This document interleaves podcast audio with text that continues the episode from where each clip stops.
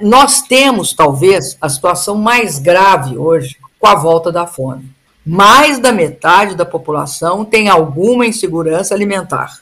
O que, que a pauta neoliberal quer?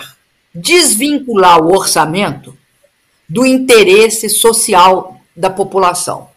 Quer desvincular o orçamento de qualquer política industrial. A pauta neoliberal é 19 milhões de pessoas passando fome. Quando você chega nisso, os 19 pode virar 25, viu?